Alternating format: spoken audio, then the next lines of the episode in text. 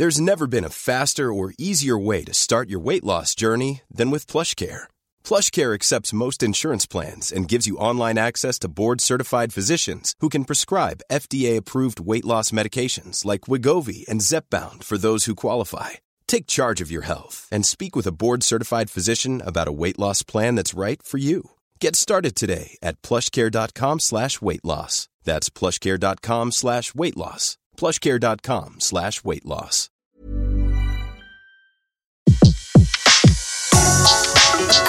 Le meilleur de séances radio est maintenant sur We Love Cinéma.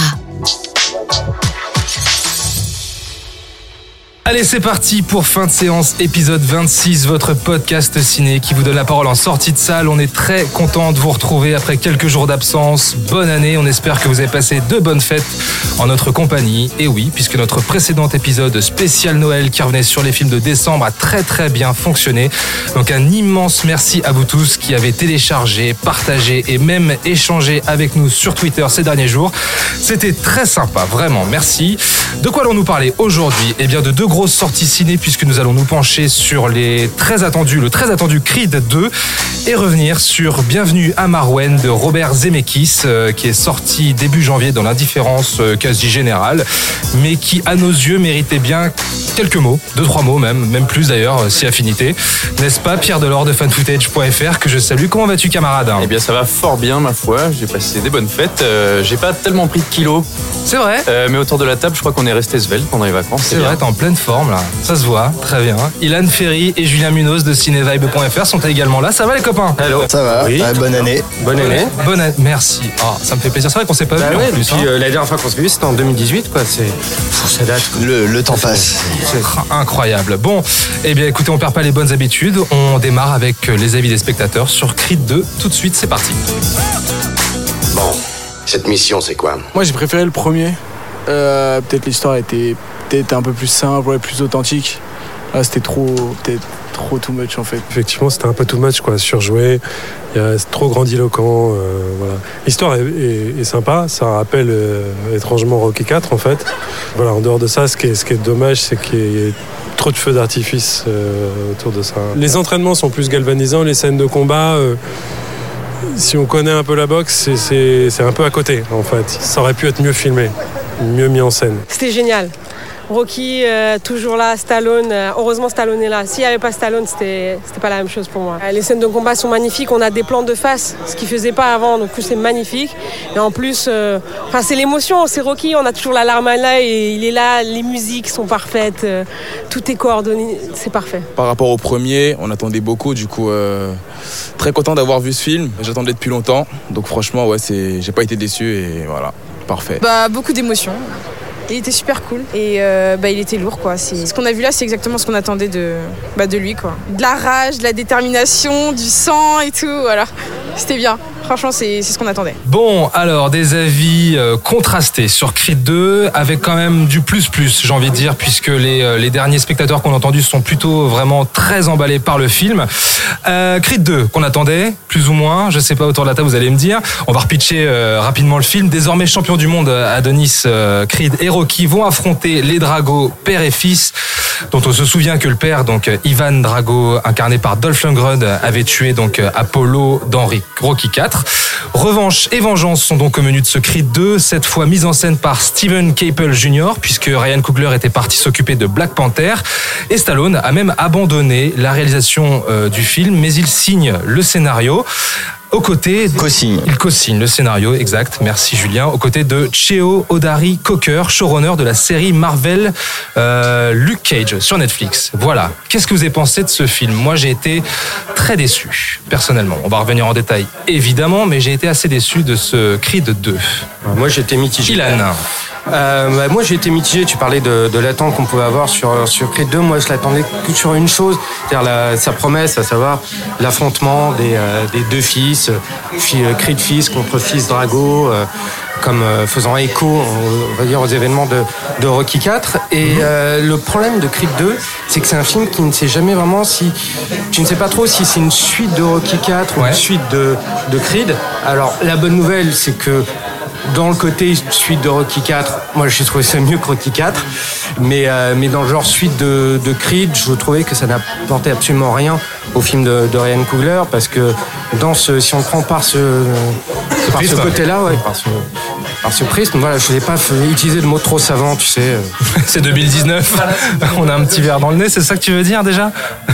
Euh, C'est-à-dire qu'en tant que suite de, de Creed 2, bah, ça apporte rien, ça se repose sur les, sur les acquis du, euh, du premier film. Les relations entre les personnages sont pas plus fouillées que ça, si ce n'est la relation entre Creed et, euh, et, Ro- et Rocky, qui je trouve gagne un peu plus en profondeur, qui, qui, qui, euh, que je trouve assez touchante. C'est vraiment le truc qui m'a qui m'a accroché dans ce film. C'est ce petit semblant de petite pointe d'émotion, si tu veux, que, que je cherchais euh, pendant les deux heures de film, je pense. Ouais, deux heures et quart, ouais. Deux heures, ouais, deux et quart, quand même. Donc ça, c'était euh, c'était pas mal. Mais après, tout le reste, si tu veux, tout le parcours de Creed dans, ce- dans cette suite n'est pas, euh, n'est pas spécialement intéressante. Même lui, face à l'adversité sur le ring et hors du ring, deux choses qui sont pas vraiment, euh, qui sont pas vraiment développées. On a droit à l'entraînement, euh, tatati tatata. On a toujours les mêmes motifs et puis on, surtout, j'ai j'ai l'impression qu'il n'a pas appris de ce que Rocky lui a transmis dans Creed 1 en fait. Oui, non mais voilà, mais C'est- quand même- le quand même personnage, ouais, le personnage est comme euh, est comme le film, c'est-à-dire il se repose sur sur ses lauriers. Et il y a quelque chose en fait qui moi m'a beaucoup intéressé dans dans le film. Et là, je vais parler de la partie suite de, de Rocky 4. Mhm. C'est que euh, le film s'ouvre sur euh, sur les Dragos. sur la famille Drago. Et je trouvais ce parti pris intéressant de suivre, de suivre cette, cette famille, d'ouvrir le film sur, euh, sur eux. Limite, moi, j'aurais voulu pas que le film s'appelle Creed 2, j'aurais voulu qu'il s'appelle. On est d'accord. Voilà, tout à fait. Et ça, ça m'a, ça m'a intéressé. Malheureusement, c'est pas assez, c'est pas suffisamment développé. Tu sens que à travers Creed 2, il veut te faire aussi un film sur la paternité, la paternité Drago qui s'oppose à la paternité Rocky Creed, mais ça aussi, c'est pas, c'est pas très bien développé. Donc ça reste une suite honnête, mais pas, euh, transcendante au vu des promesses qui étaient faites. Moi j'ai eu l'impression d'avoir un film MTV. Ah, carrément. Ouais, parce que même dans le rendu global, la finesse, euh, le côté opératique que j'avais dans le premier. euh, Opératique, il faut pas exagérer. Ah Euh, si si non non je, je pèse mes mots c'est quelque chose que, que j'avais dit euh, pour le premier et je t'assure que les scènes de combat elles avaient un côté vraiment opératique je suis désolé le plan séquence qu'il y avait notamment euh, Le combat du milieu euh, Voilà, central, euh, il, était, il était dingue. fort je trouve quand Oui, alors peut-être que les scènes de Pierre. combat étaient pas mal, mais le reste du film, c'était pas non plus euh, Non, du mais grand si- génie. aussi, aussi, la musique, l'entraînement, euh, enfin que le, le remix de la musique de Bill Conti, quand même, ça a apporté une, une dimension, alors opératique, euh, je sais pas si je, dirais opératique, mais quand même, euh, il y avait du souffle, tu te sentais investi par le film. C'était ça la vraie surprise, c'est euh, au-delà de l'émotion que tu pourrais ressentir par rapport au personnage de Rocky dans le premier, une, vive émotion pour en, ce qui me concerne. Il y avait quand même, voilà, tu, tu te sentais concerné par le premier, tandis que celui-là, tu te sens pas vraiment concerné parce que déjà, je pense que le scénario, il est vraiment en pilotage automatique. Il y a beaucoup trop, en fait, le film a beaucoup trop d'ambition qui ne sait pas tenir. Donc c'est que, oui, le film aura, fait- en fait, moi, quand j'ai le, le film s'est fini, je, je me suis dit, ouais, j'aurais aimé que le film s'appelle Drago. Et donc, on s'intéresse à ces deux personnages parce que euh, ce qui était intéressant, c'est que, euh, alors au départ, on présente le fils Drago comme euh, l'héritier de son père, euh, donc une- un monstre, euh, une machine à tuer. Et en fait, à un moment donné du film, on, on commence à l'humaniser. Et euh, donc par rapport avec euh, le, la fuite de sa mère, euh, Brigitte Nielsen, euh, qui apparaît dans le film et ça fait un peu peur. tout petit peu gênant peut-être non ce euh, bah, avez surtout que c'est ce qui est marrant, c'est que bon, alors je reconstitue, Brigitte Nielsen, c'était la femme de Sylvester Stallone dans les années 80, dans sa période où il faisait bah, un peu des nanars euh, réganiens. Mhm. Euh, donc on appelle ça la période Brigitte Nielsen. euh, pour- dans- les spécialistes de Stallone appellent ça la, la- la période Brigitte Nielsen. Donc période où Stallone était euh, co- euh, enfin euh, euh, enfin, je sais pas comment on dit. il, enfin, Cocu Non, Ouais, il, non, il s'en mettait, plein les narines, il avait le gros melon et euh, donc il faisait des films un peu what, the, what the fuck, un Ouais. peu, peu grandiloquent et n'importe quoi. Et, et donc en fait ils ont jamais un plan en commun en fait les, les deux personnages. C'est, c'est marrant, ils ont aucune, ils ont pratiquement aucune scène en commun et quand ils ont, ils pourraient avoir une scène ensemble, ils sont jamais filmés en- ensemble. Donc je pense qu'ils sont même pas tournés ensemble. C'est tu crois même lors du fameux combat ah, on les voit jamais. on les- dans ah, on les- on- Il y a jamais un. Et Rocky Il y a jamais un plan où ils sont tous les deux. Et donc euh, voilà. Donc il- c'est un film qui a des ambitions. et Il humanise le personnage de Drago, mais finalement il l'exploite jamais vraiment. Parce que par exemple Ivan Drago, donc Dolph Lundgren, euh, il y, a, il y a juste une scène entre lui et Rocky Balboa quoi. c'est triste hein. Et, et c'est une scène assez moyenne. Hein. Ouais. Faut, faut l'avouer, un dialogue, ouais. un échange pas très subtil et euh, pas très passionnant. Et tu dis. Ah, vous Bah, avez l'échange, c'est moi méchant russe, toi gentil On, on fera- on le point accent russe après, Pierre. C'est pas mal, Pierre. C'est vrai qu'ils ont un peu voulu faire leur hit, tu sais, et- oui, mais- entre deux stars dans un, Et, dans un euh, ça marche pas. Et donc on a et voilà et donc on a encore euh, Rocky donc le parcours de Rocky mais là qui pas je- comme tu disais euh, Stallone a abandonné la réalisation en cours de route à cause du- d'un mini scandale euh, par rapport à MeToo euh. Ah ouais? Ah bah oui il avait été accusé d'avoir violé un gamin de 14 Ah, ans c'est vrai, c'est vrai qu'il y avait eu ça. Oui, oui, oui, exact. Oui, oui, je me et, et que- donc il s'est retiré de la mise en scène. Il est crédité en tant que scénario mais moi j'ai vraiment l'impression qu'il est démissionnaire à tous les niveaux C'est vrai qu'il y avait eu un, un- un- un vieux dossier qui était ressorti d'une nana qui l'accusait d'a- d'avoir euh, organisé une sordide partout dans une chambre d'hôtel dans les années 70-80. Ouais, ouais, si, si, ouais. Jamais Si, si, ouais, ouais, ça, ouais, c'est- ouais. ah bah pourtant c'est Pour faire euh, profil bas, il s'était retiré. euh, Ouais, il a fait profil bas et donc mais j'ai vraiment l'impression que sa démission va au-delà de la mise en scène. Je pense que le scénario est pas trop écrit par lui, Hmm. où il a dû poser quelques idées de, de base et je pense qu'on on le sent vraiment parce que euh, euh, on voit pratiquement jamais Rocky en fait dans le film et euh, je trouve qu'il il est vraiment euh, mis de côté. Et comme tu disais euh, Ilan, le, le parcours de Creed est, est tellement en pilotage automatique que c'est pas très intéressant en fait. Alors que il y avait il y a donc il y a sa nouvelle paternité qui arrive, euh, il y a sa femme qui commence enfin qui euh, montre des signes de, de fatigue euh, Auditive, ouais. et mais ça c'est c'est amené au début mais après c'est ne jamais exploité sur la, la fin. Et donc en fait c'est un film qui survole un peu toute sa, sa dimension tragique et qui mène à juste un Rocky assez banal. Les combats sont pas géniaux, euh, sont même franchement pas très emballants. Euh, Bon, il y a une ou deux pêches que met Non, mais- euh, Victor Drago qui sont quand même mais sympas. c'est- Oui, non, mais voilà, oui, mais en termes de mise en scène, voilà. sur deux heures de film, tu vois, sur Non, non, le bien sûr, combat bien en sûr. tant que tel. Oui, oui. qui- Et là- qui et là où- des moments forts quand même. Et là où je suis pas d'accord avec toi, c'est que moi je préfère euh, Rocky 4 pour ce qu'il vaut ce qu'il vaut, c'est un nanar. Il est mais, fun, il est mais au fun. moins, mais voilà, mais c'est ça, c'est c'est un mauvais film et tout le monde le kiffe parce qu'au moins ça y va à fond les ballons dans le. Rocky contre Terminator, euh, le mec Voilà. est entraîné par des ordinateurs et tout. Enfin, c'est Voilà, c'est- hein. voilà, c'est génial. C'est surtout que ce qui est marrant, c'est que c'était un film, Ah, non, euh, c'était un film que bon que tous les gamins avaient adoré à l'époque. Et je veux dire, même que les Russes ont, ont vu sous le manteau à l'époque, enfin les l'Union soviétique, et que les mecs, même malgré qu'ils reconnaissaient qu'ils étaient caricaturés dans le film, ils kiffaient le film, quoi. Ils étaient tous pour Rocky. Donc c'est pour te dire à quel point quand même c'était un film assez emballant, quoi. Et là, c'est et là c'est un film alors qui se veut très sérieux, qui euh, qui, qui essaye de finir le, encore une fois le parcours de, de Rocky et, et dans la dernière scène qui est pour moi la seule vraiment émouvante. C'est la seule où j'ai commencé à Ouais. avoir une petite larmichette. Larmichette. C'est vrai. Et, pourtant, c'est une scène qui n'est absolument pas logique avec euh, ce qu'on avait Oui, vu, par oui, exemple, oui. à la fin de Rocky, Rocky Balboa. Et donc, c'est voilà, c'est un film, je trouve très plat, très. euh, Au-delà du bancal Ouais, au-delà du bancal. Tu vois, c'est un film, je pense qui, euh, enfin, j'ai un avis assez moyen dessus Ah. et je pense que ça va pas s'arranger avec le temps. Au-delà du bancal. À toi, Pierre. Euh, du coup, moi j'ai. Alors effectivement, je trouve que Creed 1 était mieux. Thomas veut sa bière. Oui, s'il te plaît, Il fait, il fait genre euh, Pardon. sans bruit pour pas qu'on l'entende, mais Allez, vas-y. Pardon. excuse-moi. Hein. Non, non, mais vas-y, Je révèle les coulisses de l'émission. Euh, effectivement, Creed 1 était bien mieux réalisé. Euh, Ryan Coogler a une patte et ça se sentait. Après, je peux pas dire que j'avais été particulièrement emballé par Creed 1. Je trouvais ça sympa, mais sans plus. Moi, Rocky, la saga Rocky, ça me suffisait amplement. J'avais pas besoin qu'on aille chercher le fils d'un mec, euh, d'un autre personnage de la saga Rocky. Enfin, pff, pourquoi pas créer une franchise de boxe qui peut voler de ses propres ailes euh, Tu vois, quelle était vraiment la légitimité de la saga Creed euh, par rapport à la saga Rocky? La saga Rocky, on le sait tous, c'est aussi la vie euh, de Sylvester Stallone. Hum. Le, le personnage et son pendant cinématographique et les, fla- les, les films reflètent ce, ce- Chaque, chaque, euh, sa vie. chaque, euh, chaque film reflète une période de, sa carrière. Et puis ouais. aussi, ça parle de cette époque euh, particulière, y compris aux États-Unis, etc. Donc Creed, qu'est-ce que ça représente vraiment? Je serais tenté de dire pas grand-chose. Voilà, c'est ça. Il y a eu sans doute une volonté de Ryan Coogler à, à la base, sauf que Ryan Coogler, bah, il est plus là. Maintenant, on a changé encore de réal, on sait pas trop qui a écrit le film. donc voilà. Je pense qu'il y a aussi euh, qu'est-ce qu'est-ce que représente Creed? Je trouve que pour pour Stallone, le, le projet Creed en lui-même a de ça important que Creed c'est aussi un film sur la transmission, sur la filiation et qui C'est arrive à un moment donné Oui, mais- où, où Stallone a quand même perdu son fils il y a quelques années. Je pense que ça trouve des résonances aussi dans sa vie euh, dans sa vie personnelle qui sont importantes. Qui Je pense pas que ce soit effectivement ce soit opportuniste d'être encore dans cette franchise. Non, mais j'allais y C'est venir. important pour lui parce que d'ailleurs, euh, pardon, excuse-moi. Oui, tu, pardon. J'ai- Excuse-moi, Non, mais parce que j'allais- tu n'as toujours pas dit ce que tu pensais Non, de voilà, Creed. exactement. se j'ai trouvé ça génial.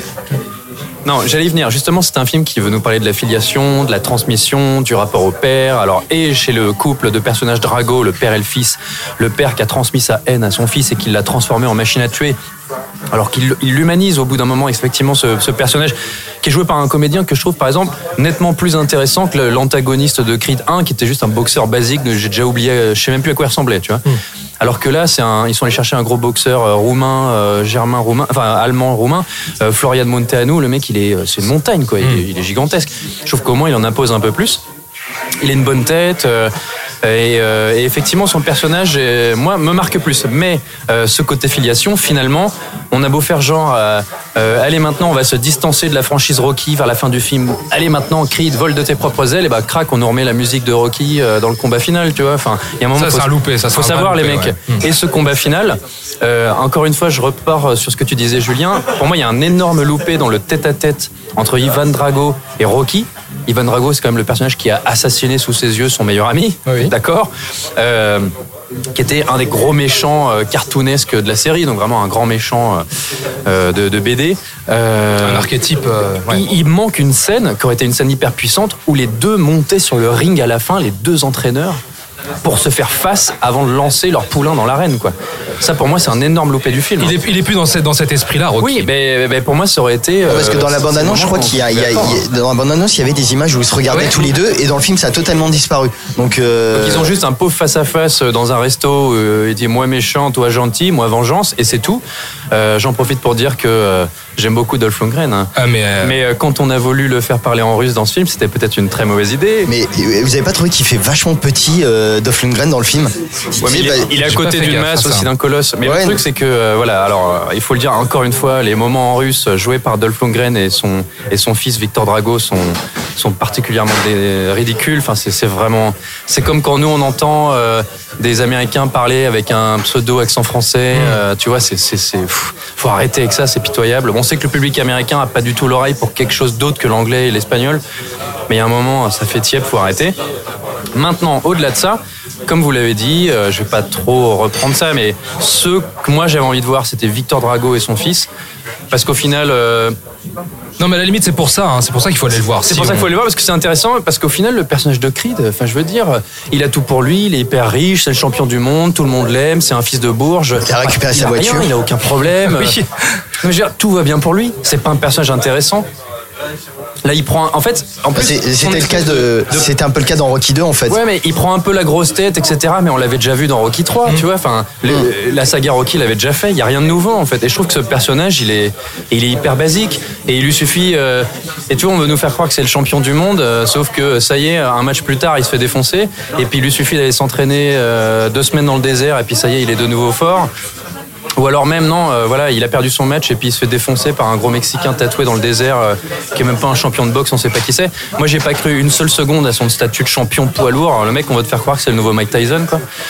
Ouais, il revient quand même d'une sacrée convalescence, quand même. Ouais, enfin bon, euh, c'est hyper facile. J'ai déjà tout vu dans Rocky. Euh, je trouve que c'est pas un personnage très intéressant. Hmm. J'essaie de moi, défendre, pardon. Pour moi, Creed 2, c'est comme Creed 1. C'est des films qui sont sympas, ça se regarde, il y a quelques bonnes scènes, mais c'est un peu chiant et, euh, et j'en retiens rien, tu vois. Bah, T'avais un souffle épique et, et vraiment une iconisation dans, dans Creed 1 que tu retrouves absolument pas dans, dans celui-ci. Hmm. Quel que soit le- ce qu'on avait dit, les entre les personnages, que ce soit les, les pères euh, figurés ou, euh, ou, ou véritables, les euh, Rocky, et, Rocky et Drago, aucune, aucun souffle épique, aucun frisson dans, leur, dans, leur, dans leurs échanges. Idem pour, pour Creed et Fils Drago. Tu, tu ne ressens rien, c'est un film qui est un peu encéphalogramme plat. C'est- Ça veut pas dire que tu prends, prends pas de plaisir parce que c'est un, film de boxe correct, mais au vu de, Ouais, ça se de- regarde, des, des ambitions qu'avait euh, qu'avait, euh, donné euh, les ambitions de Creed 1, euh, on pouvait attendre, on pouvait attendre mieux quoi. En céphalogramme plat, je sais pas, moi je l'ai vu dans une salle, ils étaient hyper, hyper. Les, les- les spectateurs ont applaudi. Hein. Mais je parle en, en termes en termes d'émotion Non mais pure. alors justement, tu vois dans le micro-trottle, euh, la plupart des gens qu'on entend soulignent vachement l'émotion, le rapport Creed-Stallone, tu vois, c'est vraiment ça qui les a marqués aussi. ce que je disais, Pourtant, ça passe vraiment au second plan dans le film. hein. C'est c'est- Malheureusement. c'est- c'est une ou deux scènes. hein, et, Peut-être euh, qu'ils retiennent justement la scène finale. Tu vois, cette fameuse Oui. scène finale. Non, mais Rocky, là, euh, voilà, mais c'est parce qu'il y a seulement Rocky en fait, et euh, c'est et que et on, on revoit comme tu dis Pierre, c'est comme Rocky c'est Stallone, Stallone c'est Rocky. On fait la- l'amalgame entre les deux et voilà tout de suite ça devient le, le film prend un peu corps à ce moment-là, mais c'est la dernière scène du film. Et avant on doit se taper un film qui, moi je trouve en- vraiment en pilotage automatique où moi je vois Stallone démissionnaire et euh, c'est un peu triste parce qu'il a annoncé que c'était son dernier euh, sa dernière apparition de- en tant que Rocky. Alors euh, man- Avec lui, on sait jamais. Voilà, euh, jamais. faut- avec ouais, avec ça, il faut jamais dire jamais. Ils sont partis pour faire un troisième, je pense quand même. hein. Mais juste, euh, c'est ce que j'allais dire, parce qu'à la fin, euh, sans spoil, mais euh, on fait, on nous fait croire que la franchise maintenant va voler de ses propres ailes, comme je le disais, que Rocky euh, reste dans l'ombre et que maintenant c'est à Creed d'y aller. Euh, ben, je me demande bien ce qu'ils vont pouvoir raconter, parce que déjà on en est à deux films, ils racontent déjà ce que Rocky avait fait. Et ils sont obligés d'aller rechercher les méchants de Rocky 4 pour nous créer un scénario. Bah, apparemment, ils veulent faire le- Je sais pas du tout ce qu'il va pouvoir nous dire. Quoi. Et Rocky n'a plus le cancer. Ah oui, et ouais, Rocky a le si, cancer il, a, a pris et prend des médicaments au début. Ouais, d'accord. D'accord, mais euh, effectivement. Non mais voilà, c'est hein, non, dans- non, mais c'est pour ça que le, je trouve que émotionnellement le film a quand même vachement moins de puissance quoi, puisque tu on oui bon bah écoutez les événements du 1, euh, on, on met ce qui nous arrange de côté, on prend ce qui nous arrange de l'autre et puis euh, on fait un peu notre tambouille et euh, voilà quoi et on vous la sert et, euh, et voilà c'est à consommer quoi. Bon, on vous la sert. Voilà. Euh, terminé hein? Je pense que on va en, en On l'a mis deux- KO. a- J'ai l'impression qu'on a été hyper méchants. euh. Bah écoute, non, mais je peux, je peux comprendre. C'est faible, c'est un peu faible. Ouais, mais je peux comprendre que le film plaise et je, je, je comprends les spectateurs quand même à la sortie qui étaient, euh, qui étaient enthousiastes, qui étaient satisfaits d'avoir vu ce film euh, pour ce qu'il propose. Mais vraiment, replongez-vous dans la saga Rocky et euh, Moi, revoyez bien Creed 1 à ce moment-là. Mais... J'étais au UGC et il y a trois, trois gros lascars qui sont venus s'asseoir derrière moi. Et euh, les mecs, ils étaient, à, ils étaient beaucoup plus jeunes, hein, je sais pas quel âge ils avaient, 19 ans. Et euh, ils étaient à fond dedans. Ils pouvaient pas s'empêcher de parler, mais tu pouvais pas leur reprocher de, de trop l'ouvrir parce que les mecs, ils étaient là, oh non, t'as vu, oh, obligé, il va perdre. Et ils étaient, Ça crée un effet. Ils étaient à fond dedans et en plus, c'était des gros fans de Rocky qui étaient capables de citer tous les trucs. Il y en avait un dans le lot qui connaissait un peu moins. Il disait, ah, mais attends, t'as pas vu, mais alors ça, dans Rocky 3, il se passe ça parce que dans le 4, etc. Je trouvais ça hyper marrant, hyper cool. Et euh, pendant le premier combat où euh, Creed rencontre euh, Victor Drago, euh, qui est un combat assez, assez violent pour lui, qui est moi peut-être le seul affrontement que j'ai trouvé un peu cool parce qu'on a vraiment des grosses patates qui défoncent. Ouais, mais en termes de mise en scène. eux aussi, ils étaient à fond dedans. Et là, c'est peut-être le seul moment où j'étais un petit peu pris par le truc, c'est que voilà, ça, ça tabasse, ça tabasse dur. Et certes, la mise en scène n'est pas, voilà, c'est pas Michael Mann, mais dans Ali, mais je trouvais que c'était une scène sympa. Ok. Bon. On a terminé Oui. Ok, très bien. Donc, euh, poids plume, poids mouche. Poids mouche, oh là, Oh, poids léger. petit poids Ouais. plume. Bon, très bien. Eh ben, on quitte. euh, on quitte Poids euh, lourdingue. poids- Oh, pas Oh là mal. là, on applaudit. Humour. On applaudit. on Merci, applaudit. merci. Poids lourdingue. Euh, tu m'as, sabré ma transition, donc euh, je ne sais plus ce que je voulais dire. Bah, c'est pas grave. On termine euh, donc sur Creed 2. N'hésitez pas à nous dire ce que vous en avez pensé effectivement sur les réseaux sociaux. On passe maintenant à Bienvenue chez Marwen de Robert Zemeckis. C'est parti. Oui, bienvenue à Marwen et pas bienvenue chez Marwen. Pardon les gars, je sais que euh, Ilan, une vanne Ilan peut-être? Non, non, c'est on pouvait dire bienvenue chez Petite Poupée aussi. Voilà, ça y est, ça c'est fait. Alors, grand oublié des Golden Globes, euh, sans doute également des prochains Oscars. Assassiné par la presse américaine, euh, peu apprécié des spectateurs américains, énorme gadin au box-office euh, américain. Euh, nous, on avait quand même très envie de revenir sur ce Bienvenue à Marwen de Robert Zemeckis, qu'on aime beaucoup, Robert Zemeckis euh, déjà, et le film également, j'ai l'impression, on va juste repitcher, adapté euh, du documentaire de Marwen Cole de Jeff euh, Mal- Malmberg en 2010. Le film s'inspire de l'histoire vraie de Marg Hogenkamp, qui en 2000, en 2000 pardon, fut victime d'une amnésie totale après avoir été sauvagement agressé. Il va alors se lancer dans la construction de la réplique d'un village belge durant la Seconde Guerre mondiale en guise de thérapie, un village dans lequel il met, les- euh, il met en scène les figurines des habitants en les identifiant à ses proches, ses agresseurs ou lui-même. Euh, on avait très très envie de revenir sur ce film qui est sorti euh, tout début janvier, qui pour nous inaugurait quand même l'année 2019 en grande pompe, hein, puisque c'était pour nous un, un très bon film.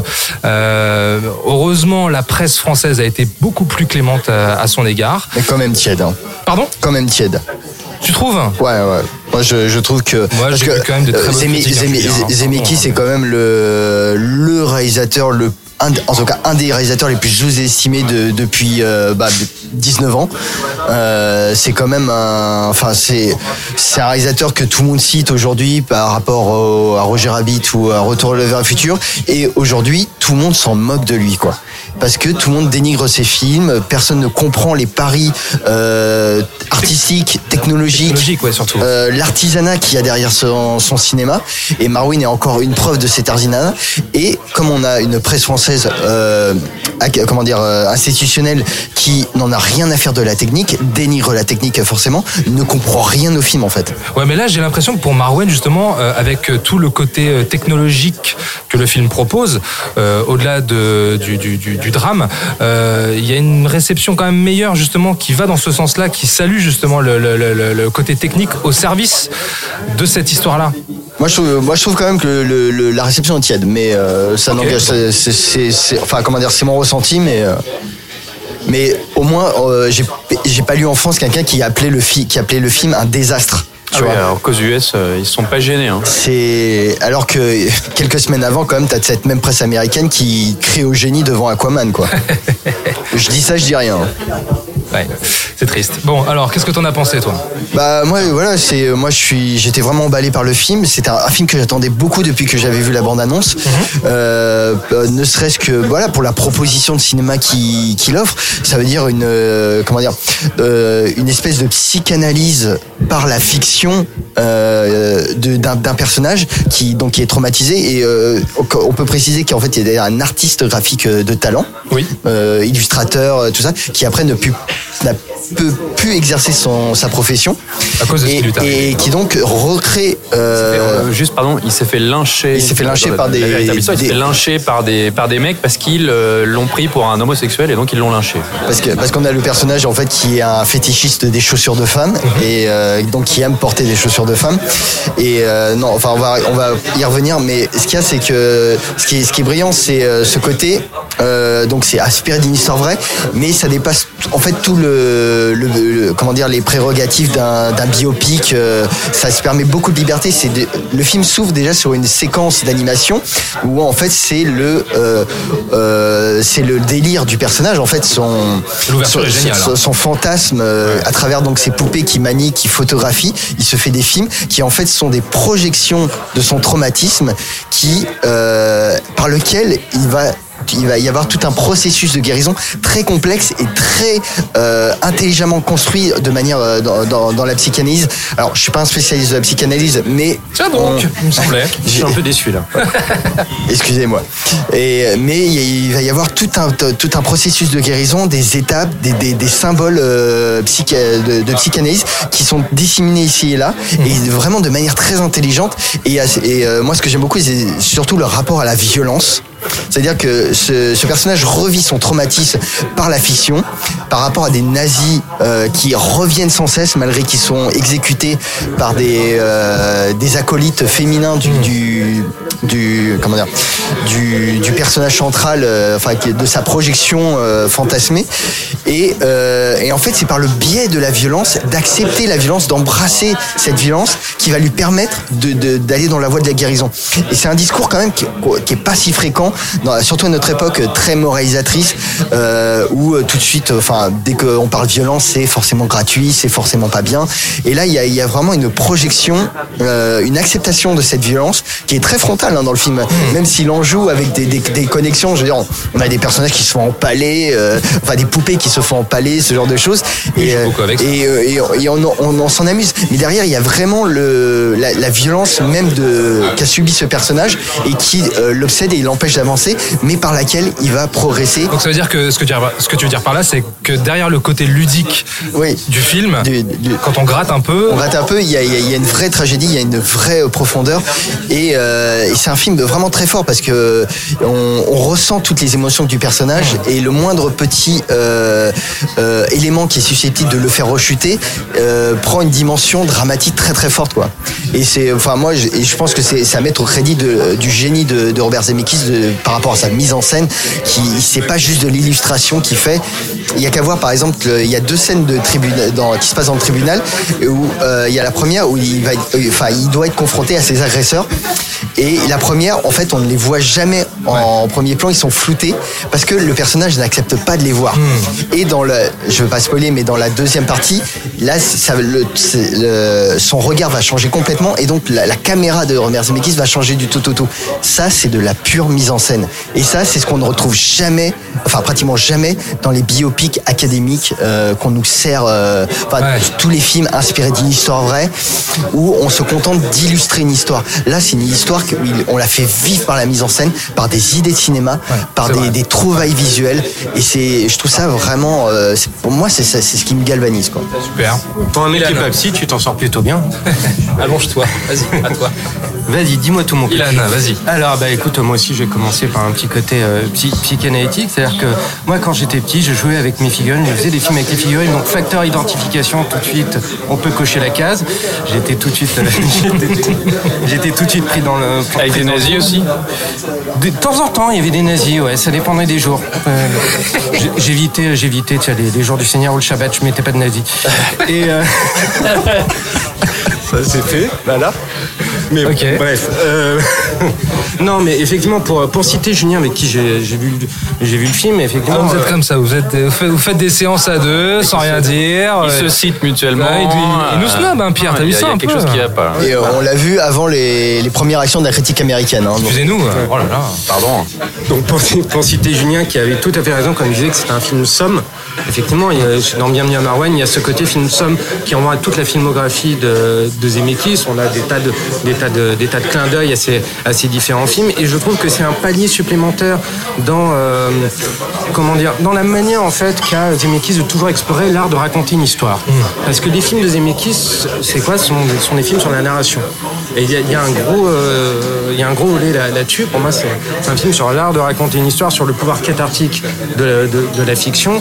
Et j'ai pas lu tellement de, j'ai évité de lire, euh, de lire les, les critiques françaises du euh, sur sur le sur le film. J'en ai lu qu'une parce que les critiques américaines étaient tellement mauvaises, euh, tellement à côté de la plaque. euh, bon, j'ai- évité. Il y avait une critique qui, qui reprochait au film euh, le rapport que entretenait le personnage de Steve Carell avec, avec les femmes, disant que c'était un rapport de domination qu'il avait avec les femmes, que ça la mettait très mal à l'aise, etc. Et je trouve que là aussi, on est complètement à côté de la plaque parce que ce film, c'est une ode à la femme. C'est réellement une ode à la femme. Alors, alors, moi, j'ai trouvé ça à leur sujet, pouvoir de, guérison et surtout, effectivement, encore une fois, euh, pouvoir de résilience, euh, pouvoir de, de, de- de la fiction. Et encore une fois, on a Zemeckis qui repousse encore une fois les, les, euh, les limites de son, propre, de son propre cinéma. Encore une fois, il joue avec, il joue avec les perspectives, il joue avec nos perspectives, donc, euh, tel que l'a dit Julien, Julien tout à l'heure, je le recite. Histoire Oh là de- là. Bah dis donc mais, euh, mais tout ça, tout ça en fait effectivement un, un film extrêmement complet, extrêmement beau, parce qu'au-delà de la technique, il y a aussi le cœur. C'est un film qui a un énorme cœur, qui a une empathie, une très grande, grosse empathie pour ses personnages, qui est le- qui- enfin tous ces, tous ces personnages, en particulier celui de, de Steve Carell, qui est aussi à- dans son côté marginal quelque chose un peu de, de, de Doug Brown, du personnage de Joseph Gordon-Levitt dans The, dans The, Walk, ou encore euh, dans sa manière d'affronter, d'affronter ces démons, de les fuir, puis après de les affronter. Il m'a aussi beaucoup rappelé le personnage de Denzel Washington dans Flight. Donc on, on peut aussi dire là-dessus que c'est un film somme parce qu'à la fois il renvoie à toutes les figures euh, symboliques de son, de, de son cinéma au niveau, au, niveau, au niveau technique et iconique, mais aussi au niveau du, pe- des personnages. Ce qui est une première, hein, parce que Zemeckis euh, aime pas du tout. euh, euh, il se fait pas dans l'autocitation et dans l'auto-analyse de sa fiction. euh, pour avoir lu des interviews et vu des interviews avec lui et discuter des gens qui l'ont interviewé, euh, c'est quelqu'un, c'est fait partie de ces réalisateurs américains qui fait, euh, oui non mais ça c'est vous qui le voyez, c'est parce que vous êtes français. euh, L'interprétation des critiques, voilà, oui, euh, sont- oui, oui, et qui, et qui est très froid en fait, qui met beaucoup de distanciation et euh, qui, bon, qui devient plus très sympathique en fait dès que tu essaies d'analyser son, son cinéma. Et, euh, et là, de le voir se, voilà, enfin, s'autociter, mais pas de manière gratuite pour se faire des clins d'œil. euh, je, je suis, je suis bon quand même, tu vois. Non, c'est, euh, on a l'impression qu'il y a une mise à nu là, qu'il y a, parce que c'est comme quelqu'un qui a subi des échecs consécutifs et qui là se met son, son cœur de cinéaste à nu parce que ça parle quand même d'un, créateur, qui d'un narrateur, de, qui donc voilà le personnage qui met en scène encore une fois son traumatisme tout ça. Et on a l'impression que euh, voilà Zemeckis pour la première fois de sa carrière s'ouvre un peu comme a fait Spielberg encore euh, avec euh, Ready Player One euh, récemment. Tu vois, de, de, de, de, de parler à son public et de parler de lui en tant que cinéaste.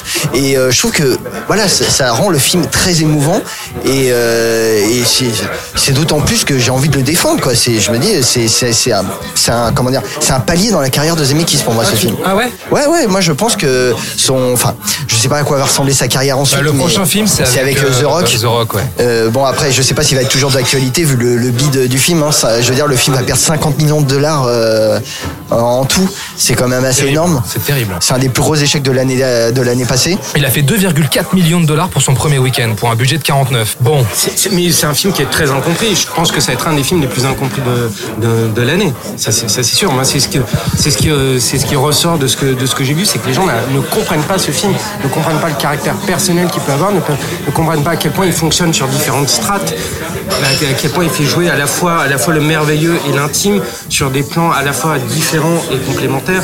Et je trouve que c'est un film qui, euh, qui à la Il fois est fort, Anne. extrêmement fort. et- C'est beau ce que tu dis. allez à toi Pierre, on t'a pas entendu encore. Qu'est-ce que t'as pensé de ce film qu'on a vu ensemble Moi, j'en ai pensé euh, qu'il ne faut pas se fier, si vous êtes des spectateurs français, il ne faut pas se fier à cette affiche euh, assez moisie qui ressemble à une comédie basique euh, avec Danny Boone. Il ne faut pas se fier à ce titre qui est aussi pas du tout évocateur. Il faut aller le voir, c'est vraiment un très beau film, c'est un film qui a du cœur. C'est effectivement, je pense que tu as mis le doigt sur quelque chose d'important, Julien, c'est que Robert Zemeckis se dévoile vraiment. Euh, le film parle autant de ce personnage qui a véritablement existé que de lui, Robert Zemeckis.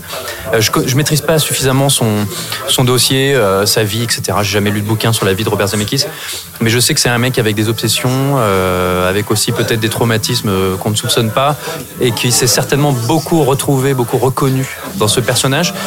Euh, je sais pas non plus dans quelle mesure l'histoire a été euh, réadaptée, réécrite pour le cinéma. hein. Je pense pas que ce soit hyper non plus. euh, Enfin, je- ça, ça m'étonnerait que ce soit passé exactement comme ça. Oui, bah, c'est parce qu'il pose un regard de cinéma, de Voilà. cinéaste dessus. Il y a un regard extrêmement personnel, ce qui, à mon avis, a échappé totalement à la critique américaine. Bon, on va pas encore lui taper dessus à cette femme, cette pauvre critique américaine, mais. Ah si, si. Ouais, elle a bien cherché la, quand la même. hein. plupart de ce, de toute façon, il faut le dire ce qu'il y a, et souvent, c'est c'est un, c'est un milieu très intellectuel, euh, euh, démocrate euh, dans les grandes villes, et ils sont dans une espèce de telle fuite en avant euh, pour montrer qu'ils ne sont pas l'Amérique de Trump, que dès qu'il y a quelque chose qui paraît un petit peu polémique, euh, tout de suite on lui tombe dessus. Et puis on, on sort aussi du hashtag MeToo, donc j'ai l'impression que c'est la voilà, cible non, mais facile. c'est ça, il, il leur faut absolument prouver à la terre entière qu'ils sont beaux, euh, tolérants et, et pacifistes et que du coup, euh, dès qu'il y a un truc qui parle d'un rapport avec les femmes, euh, ça y est, crac, on lui est tombé dessus pour qualifier le film de film misogyne. Euh, pour moi, c'est une énorme bêtise. C'est un contresens total de ce qu'est le film. Alors, contresens, moi je suis pas non plus euh, de l'avis d'Ilan. Je dirais pas comme toi, Ilan, que c'est une ode à la femme. euh, Je, je ne pense pas. Je, je crois que derrière, il y a un rapport aux femmes, justement, qui est, qui est très important. Il les met sur un, un espèce de piédestal. Bah, je pense pas que ce soit non plus une ode à la femme, mais ce qui, ce qui, ce qui dérange un petit peu dans ce film, c'est que dans son monde imaginaire, voilà, ces figurines, ces poupées, c'est même pas des figurines, c'est des poupées qu'il fabrique, qu'il prend en photo pour faire des films. euh, Pas des, faux, des, des photographies, mais des faux euh, docu euh, photos. Il s'imagine des scénarios pendant la Seconde Guerre mondiale où lui se voit comme ça, dans une espèce de pilote héroïque. Euh, c'est qu'il est accompagné d'une bande de femmes euh, très euh, grindhouse, euh, Très pulp. euh, très pulp. Et en fait, c'est des, c'est des personnages de BD. C'est-à-dire qu'elles sont euh, physiquement, elles ont une apparence un peu sexualisée. Et puis on a euh, la rousse, la noire, la mexicaine, la française coquine. Et- et chacune renvoie un personnage dans la vraie vie du- du personnage. Qui sont toutes inspirées, voilà. Alors, désolé de refaire mon petit point accent pourri. Euh, mais on sait que Robert Zemeckis, a, malgré tout l'amour que je peux avoir vers lui, euh, pour lui, n'a pas démontré au fil de sa carrière un talent pour les accents particulièrement prononcés. Hein, regardez The Walk en France, en VO, euh, c'est Voilà. particulièrement Donc on a, gênant. on a Ah, moi, une moi, je suis fois- pas d'accord pour The Wall. encore une fois, des accents bien pourris, notamment un bel accent russe, totalement ringardos de la part de Gwendoline Christie, cette actrice de Game of Thrones. Quand c'est des poupées, ça me dérange pas. Parce qu'encore une fois, c'est des personnages de BD, c'est des personnages de films pulp. Donc c'est normal qu'elles aient un espèce de côté série B, pas réaliste. Par contre, quand ça se passe dans la vraie vie, je trouve ça moisi. Mais bon, bah, c'est pas très important, je me suis pas arrêté là-dessus. Euh, le truc, c'est que euh, il y a ces personnages féminins qui ont sans doute un peu gêné, mais en fait, euh, il faut voir derrière les apparences, il faut voir aussi que c'est le véritable trauma de ce personnage, Marc, qui s'est traduit comme ça. Après tout, c'est un personnage qu'on voit aussi regarder des films porno à un moment dans le film. hein.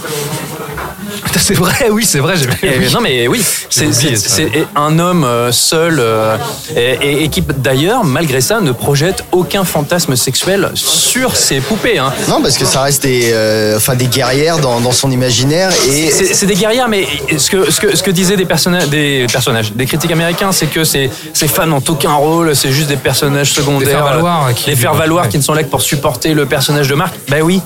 En fait, c'est même pas des vrais personnages, c'est des projections mentales, c'est des aspects euh, de sa personnalité qui l'aident à sortir de son trauma. C'est- pas des véritables humains, c'est simplement inspiré de, personnages qui sont dans son entourage pour les créer. Et c'est pas grave. Et ça ne fait pas du film un, un histoire euh, misogyne, pas du tout. C'est un très beau film, c'est un film qui a du cœur, c'est aussi un film qui est très drôle. Et ce qu'il faut dire, c'est que si vous aimez le cinéma, si vous aimez la mise en scène et que vous le loupez en salle, euh, honte, euh, honte Ah ouais. à vous, parce qu'on a un niveau de maîtrise, euh, notamment dans ces espèces de scènes de ces espèces, ces scènes de transition entre l'animation et la prise de vue réelle. Il y a des raccords dans le plan qui sont des raccords qui sont absolument démentiels. fou, ouais. Et il y a cette fameuse ouverture où on commence un avion de chasse et puis j'en dis pas plus.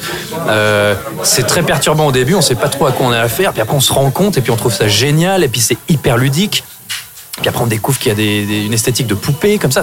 C'est- vraiment très bien fait. Euh, c'est parfois hyper touchant, parfois hyper drôle. Hmm. Euh, donc, c'est un film qu'on conseille et reconseille. Et si vous le loupez, bah, enfin voilà, ne vous laissez pas influencer par tous ces avis euh, Et sans intérêt. ouais, n'ayez pas peur par rapport à l'affiche, allez-y, vraiment, hein, vraiment. soyez curieux. Je, je, je reviens sur ce que tu as dit concernant Robert Zemeckis, que tu connais. C'est pas trop qu'il n'y avait pas de livre sur, euh, sur lui. faut savoir que Rocky Rama, non, Il y en a peut-être, mais moi, j'ai pas lu. hein.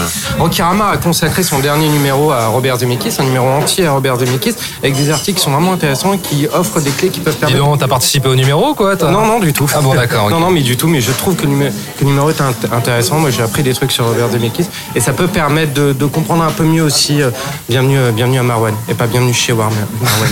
Ça va, merci. Ok. Euh, autre chose à rajouter? Bah, que si vous aimez le cinéma, allez voir le film. Et, euh, Et puis revoyez les films de Zemeckis, euh, quels qu'ils soient, tous. Alors moi j'aurais juste une chose à dire, euh, la BO d'Alan Silvestri, Ah oui. qui est vraiment vraiment chouette. Si vous aimez les, les, les, les- les belles compositions de films, restez jusqu'au bout du générique même, parce que le, le, le- le thème de fin est vraiment super beau. Ah si, alors, désolé, mais il en fallait un. Ah. J'ai un petit bémol. Ah bon Euh, oui, j'ai un petit bémol. Tu m'as caché ça. Euh, le- non, je te- on en a parlé à la sortie. C'est que je trouve que Steve Carell est très bien, c'est un très bon comédien. Je trouve pas non plus qu'il livre euh, la meilleure performance possible pour le personnage. Je le trouve très bien, mais je, je- je le trouve un petit peu dans une espèce de zone de confort de personnage que j'ai déjà vu chez Steve Carell. Et, euh, et c'est- je pense qu'on aurait pu aller plus loin là-dessus. D'ailleurs, les critiques américaines sont revenues sur le, la nomina- sur la, le casting de Carell dans le film. Ils pensent qu'ils l'ont, qu'il a été employé pour, euh, pour désamorcer le côté pervers et misogyne du Non, film. parce qu'en fait, Karel euh, avait aussi. Ce qui est euh, idiot, d'ailleurs. Non, non, mais en fait, ce qui s'est passé, c'est que Karel euh, était tombé sur cette histoire, déjà sur ce même documentaire où je crois le, le- le- la biographie du, du personnage de, de Marc, et il voulait absolument prendre Non, les droits. Je, je remets pas ça en, en question. Hein. Et en fait, c'est une- c'est une- un alignement des planètes, c'est-à-dire Oui, qu'au oui, oui. même moment, Zemeckis est tombé sur le documentaire, ils se sont Mais, contactés. Et voilà. j'adore Steve Carell. hein. C'est un comédien que je trouve formidable. Je ne trouve pas que dedans il soit exceptionnel et voilà, c'est un mini mini loupé. Et la même chose pour le personnage de Diane Kruger, hein, parce que Diane Kruger est dans le film. Euh, je ne trouve pas qu'elle soit formidable. euh, tu vois, je, voilà, Ouais, c'est pareil, c'est un, c'est un de mes petits bémols. hein. Bon, le, bah. le personnage de, Steve Carell qui, qui l'interprète, c'est un personnage qui est difficile à aborder aussi parce que Oui, oui, bien sûr. pas trop comment comment cerner, comment tu vas jouer un personnage comme ça. Moi, je trouve qu'il s'en sortait plutôt bien. mais- Bon, puisqu'on en est dans les- l'espace des bémols, là, je vais dire mon petit truc. Non, c'est vrai. Non, mais c'est vraiment euh, Ah, fait, très, très secondaire. euh, au fait, euh, c'était de la merde. Non, non, c'est vraiment très secondaire. C'est euh, par exemple le personnage de Kurt. Je crois que c'est, si je me souviens Ah bien, oui, le- le voisin le, le- nazi, enfin, le euh. petit ami, l'en- l'ex-petit ami de la voisine, donc de, de Carell, qui, Interprété par Leslie Mann, qui est très bien. hein. qui en, en fait son, son intrigue en fait ne mène pas grand chose en fait je trouve qu'elle a été on a l'impression qu'elle est amputée parce que tu sais euh, on a cette scène où euh, Mais je pense qu'il a pas le temps. Il a pas le temps. Il te le symbolise facilement. Tu Oui, le comprends oui, tout oui. de suite. où et le mec voilà. euh, bon fait euh, par exemple fait un renvoi à une figure une figure euh, nazie euh, de, de son SS imagine- même. de son imaginaire et euh, où il y a une confrontation entre les deux personnages. Le, le personnage est très effrayé et on se dit qu'il va y avoir un drame avec ce personnage et en fait ça devient jamais. Donc, mais mais c'est mais c'est vraiment trois fois rien comparé aux qualités euh, réelles du film. hein. Vraiment. Bon, bah voilà. Ok, c'est bon C'est parfait. Ok, bienvenue à Marwen de Robert Zemeckis, c'est en salle. Allez-y, allez-y, vraiment. Dites-nous ce que vous en avez pensé euh, sur Twitter, sur les réseaux sociaux. On en discute. Allez, merci à Lucas, Stéphane, Angélique, euh, Amiré et Lauriane pour nous avoir accordé quelques instants en sortie de salle sur euh, Creed. Pour nous retrouver, c'est très simple sur toutes les applis podcast, SoundCloud et Spotify. Sur Twitter également, fin de underscore séance, euh, hashtag fin de séance. Euh, un petit merci également à une auditrice, les amis, une auditrice du côté de Édimbourg qui s'appelle Anaïs. Donc on lui fait un très gros bisou. On nous écoute en Écosse, si c'est Ouais, pas beau ça. c'est super cool. C'est trop la classe. C'est trop la classe, c'est Le super pays de. Highlander. Voilà. Euh, Ah, il y a quelque chose que je voulais vous demander, les copains, avant qu'on commence l'émission, puisqu'on était en 2019, et je vous ai pas demandé quel était votre top, flop, pire film de 2019, votre top 3, très rapidement. Julien, En top 3. en- top 3. Non, alors, moi j'ai pas eu l'occasion d'en parler l'année dernière. euh, Ready Player One de Spielberg, euh, bon, c'était une claque quoi. D'accord, donc euh, top 1. Ouais, enfin là je saurais pas te faire. bon, enfin, on a, on a parlé de plein de films qu'on aimait, donc je pense qu'ils le ils pire sont dedans. Le pire, euh, bah, je crois que j'en ai parlé aussi. Pour moi, c'était Suspiria. hein, franchement, Suspiria, euh, d'accord. C'est bon, Ilan, il va plaisir Ilan. il va faire la gueule encore, mais euh, Voilà, ça, ça va se régler dehors, t'inquiète. Ilan, à toi, ton top. Mon top, euh, ce serait. Un top, un pire. Oui, alors le, le meilleur, ce serait Free Billboard. si Free qu'un. Billboards, ouais, très bien. On vous renvoie vers notre podcast, évidemment. Voilà, et le pire, ce serait Ghostland. D'accord. D'accord. Toi, t'as un petit dossier avec un certain Pascal Logier, je ouais, crois. je pense que ça va aussi se régler à la sortie d'un Hurling. À toi, Pierre, dis-nous tout. Bah alors moi, euh, le pire film que j'ai vu cette année, euh, j'hésite. Euh, mais je pense que je vais aller vers euh, A Wrinkle in Time. euh, Un raccourci dans un le temps raccourci dans le temps. Je trouvais ça vraiment moisi. Sinon, il y avait Cloverfield 3, qui était quand même tout pourri. Je sais pas si vous l'avez vu sur Netflix. Si, si, euh, oui, oui, oui. Et, et comme d'habitude, pareil, je peux pas m'empêcher, on me demande un truc, j'en fais deux. En top. Allez, mais mon top, en fait, c'est- pas ce que, je con- ce que je considère comme les meilleurs films de l'année, mais c'est vraiment mes deux gros coups de cœur. C'est Une affaire de famille, le film de Koreeda. très beau, ouais. Si vous l'avez pas vu, c'est absolument formidable. Et Lieto, le film, le film russe sur le groupe Kino, c'est juste mortel. Très bien. Ok. Qui avait été recommandé aussi par Ilan Chaud. tout à fait. Pourquoi tu as bon goût Euh, il paraît, ouais. Et moi, je voulais dire aussi Ready Player One pour le top, mais donc je vais le laisser à Juju. Mais je me, je me range derrière toi. Je vais citer Patagon Papers. euh, Phantom Thread, c'était génial. Alors il y a- oui, il y avait le Paul Thomas Anderson, effectivement, Phantom Thread aussi que j'aurais pu citer. dont on n'a pas parlé cette année. Spider-Man. Ouais, énorme. Il y avait des très beaux films d'animation cette année. Un Mirai qui était hyper beau, un, euh, Indestructible 2. Alors Spider-Man quand même là qui a remporté le Golden Globe du meilleur film d'animation. Donc euh, ça sent très très bon pour lui pour les prochains Oscars. Donc Je trouve qu'entre Batman bon. Ninja et Spider-Man, c'était quand même kiff kiff. Hein. Et dans le pire, je vais citer Aquaman. J'ai pas vu. On devait en parler, euh, on aurait pu en parler dans le précédent podcast, mais on n'a pas On pu. n'a pas voulu se mouiller. Voilà, Venom était bien pourri. Hein. Euh, Ilan, Oui, c'est moi. merci. Merci à toi. On te retrouve sur Cinevibe.fr et CinevibeFR sur Twitter. arobase cinevibe.fr. Julien idem hein, sur Bon, Peut-être plus cinevibe.fr. pour très longtemps, je sais pas. Je sais pas quand je parlais de encore, mais. Ah, il y a des choses à régler là en coulisses. Pierre, merci à toi. Et bah de rien. On te retrouve très vite sur Fanfootage.fr. et sur Twitter. Euh, fan... Aïe, aïe, aïe, Ah, aïe, aïe, at aïe, aïe, aïe. fanfootage, at fanfootage euh, FR. FR. Voilà, très bien. Bon, Pardon. on, on vous fait de très très gros bisous et on vous dit à très vite les amis. Bye bye. Bisous, bisous. Salut. Retrouvez l'ensemble des contenus séances radio proposés par We Love Cinéma sur tous vos agrégateurs de podcasts.